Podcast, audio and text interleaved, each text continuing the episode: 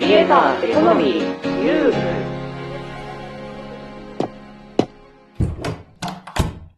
この部屋はネット大好き3人がネットで稼ぐクリエイターやインフルエンサーの話題をやいやい語る部屋である。どうも、かぐわです。あるだよ。明石です。はい、やってきました。毎週月曜、著作権を深掘りしていくギリギリ著作権。今週は、初音ミク。わあ、どんどんどん。そう、いやー、もう初音ミク、ネットで見ないっていう日はないぐらい人気だよね。そうですね。私も大好きです。そしてこの初音ミクをこれだけ普及たらしめたのには理由があって、今日はそれらを深掘りしていこうと思う。それじゃあタイトルコールお願いしていい？ギリギリ。著作権そんじゃあ行ってみよ。ハッシュタグクリエコ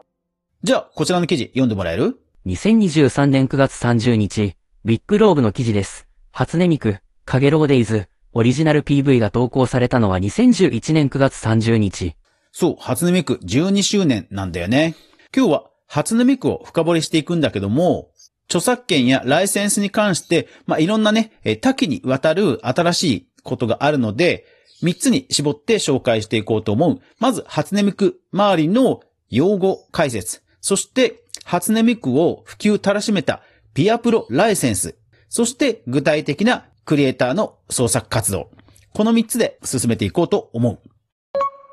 まず、初音ミクなんだけども、そう、この記事に書いてあるように、今年12周年なんだよね。そして、初音ミクのブレイクのきっかけともなった、かげろうデイズの PV。これが投稿されたのが2011年9月30日と。いやーもう10年以上も前なんだよね。では、まず初音ミク周りの用語を整理していこう。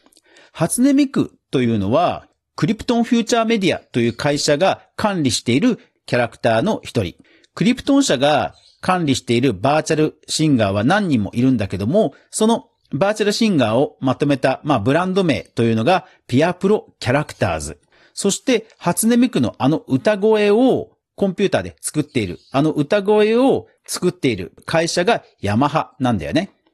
そして、ヤマハが出しているボーカロイドという合成音声の歌うアプリ。それがボーカロイド。なので、整理をすると、ボーカロイドというアプリを使って、初音ミクなどのキャラクターを歌わせることができる。そして、ボーカロイドはヤマハという会社がプログラムを作っている。そして、そのヤマハのボーカロイドというプログラムの上に、まあ、乗っかる、歌わせるキャラクターのデータとして、初音ミクを出しているのがクリプトンフューチャーメディア。そして、クリプトンフューチャーメディアが、そういったキャラクターをね、えー管理してるわけだけども、そのバーチャルシンガーのブランド、それがピアプロキャラクターズ。だから、初音ミクは、ヤマハのボーカロイドというプログラムを使って歌う、所属はクリプトンフューチャーメディアのピアプロキャラクターズというブランドに所属しているということになる。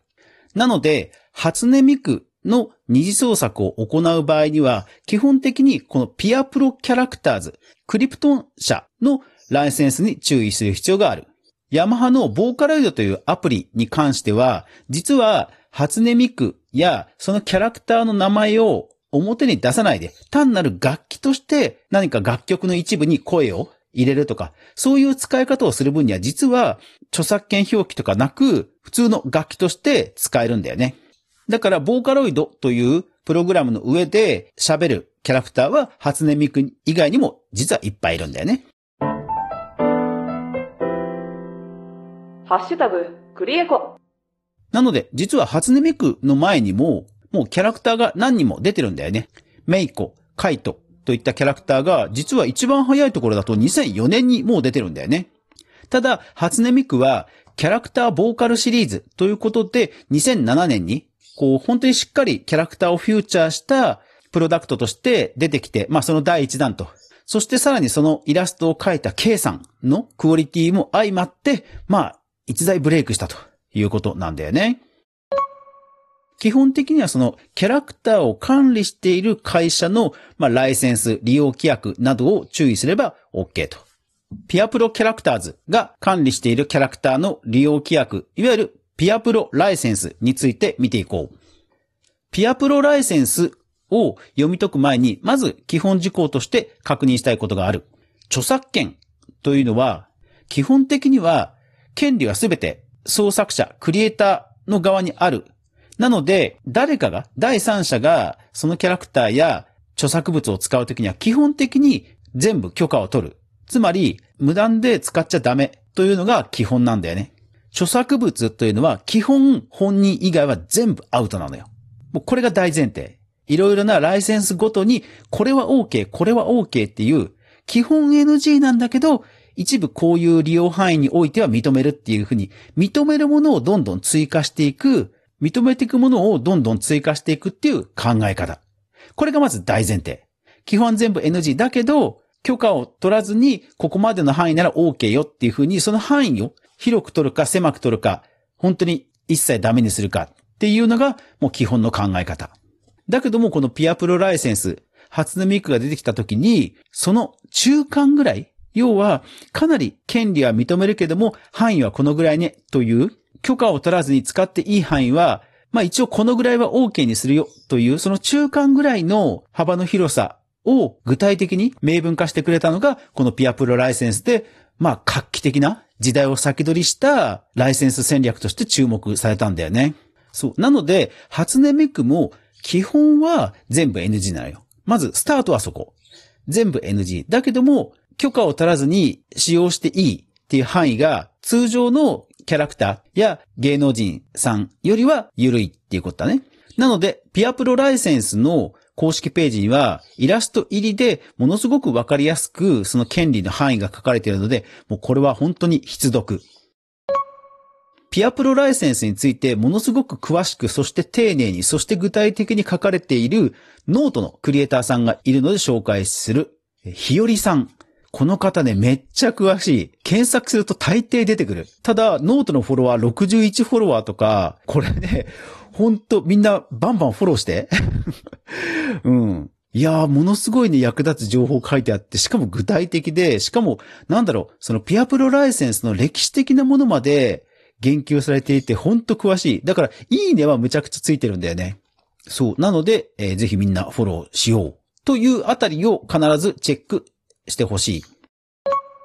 では、ピアプロライセンスを見ていこう。基本的には二次創作について言及している。要は、公式が初音ミクのイラストとか掲載してるじゃん。要は、公式のイラストをそのまんま使うっていうのは当然これ認めていない。二次創作に関する、まあ、ライセンス許諾というところを抑えよう。だから、初音ミクの公式サイトの初音ミクのイラストをキャプチャーして、なんか自分のサムネイルとかアイコンに使っちゃうっていうのは、もう、これはもうダメ。二次創作といって、初音ミクを、まあ自分のイラスト、自分がイラストを描いて楽しむという二次創作活動について、基本的には言及している。そこは忘れないようにしよう。で、認められているもの。例えば、自分のブログで挿絵を描く。その時に初音ミクのイラストを自分でね、ちゃんと描いて掲載すると。これは OK。ただし、非営利、個人サイト限定です。それから、無償展示や無償配布、いわゆる同人イベント、対面販売を基本とした同人誌の販売や自分で作ったフィギュアの販売とか、そういうのは無償配布は OK。これも、個人限定です。それからコスプレイベント、自分でコスプレの初音ミクの衣装を作って、初音ミクに扮してコスプレイベントに参加する。これも OK。一方で、初音ミクのそのライセンス商品でない初音ミクの衣装を着てコスプレイベントに参加するのは多分ね、グレーというか、NG よりなグレーな気がする。うん。無許可で販売しているコスプレ衣装とかは買わないようにしたいわね。ライセンス商品であればもちろん問題ない。うん。で、二次創作のそういったネット上での発表や無償配布などについては PCL クレジットを表記すると。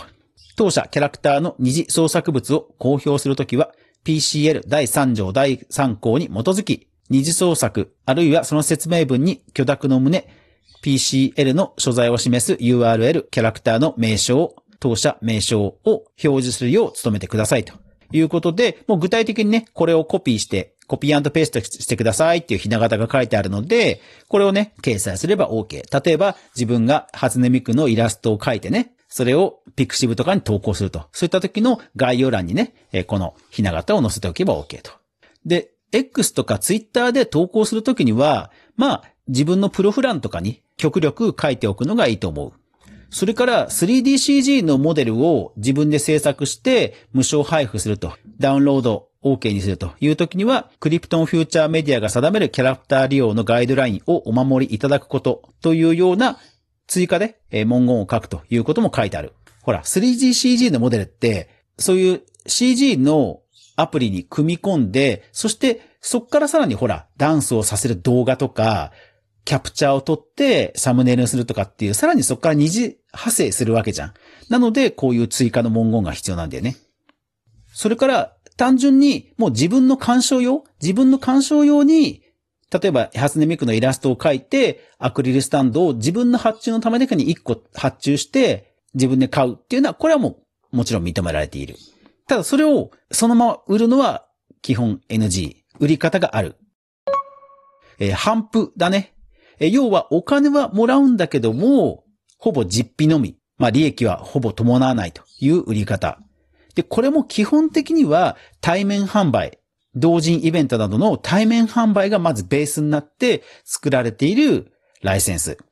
原材料費程度の支出を補うために必要最小限の対価を受け取り、当社キャラクターの二次創作物、自作のものに限ります。を自ら小規模に配布することを言いますと。番組はこのまま続きますが、ラジオトークの皆さんはここで一旦終了です。ぜひ、ポッドキャスト、スタンド FM、YouTube、他の媒体でフル視聴してください。ではでは。ハッシュタグ、クリエコ。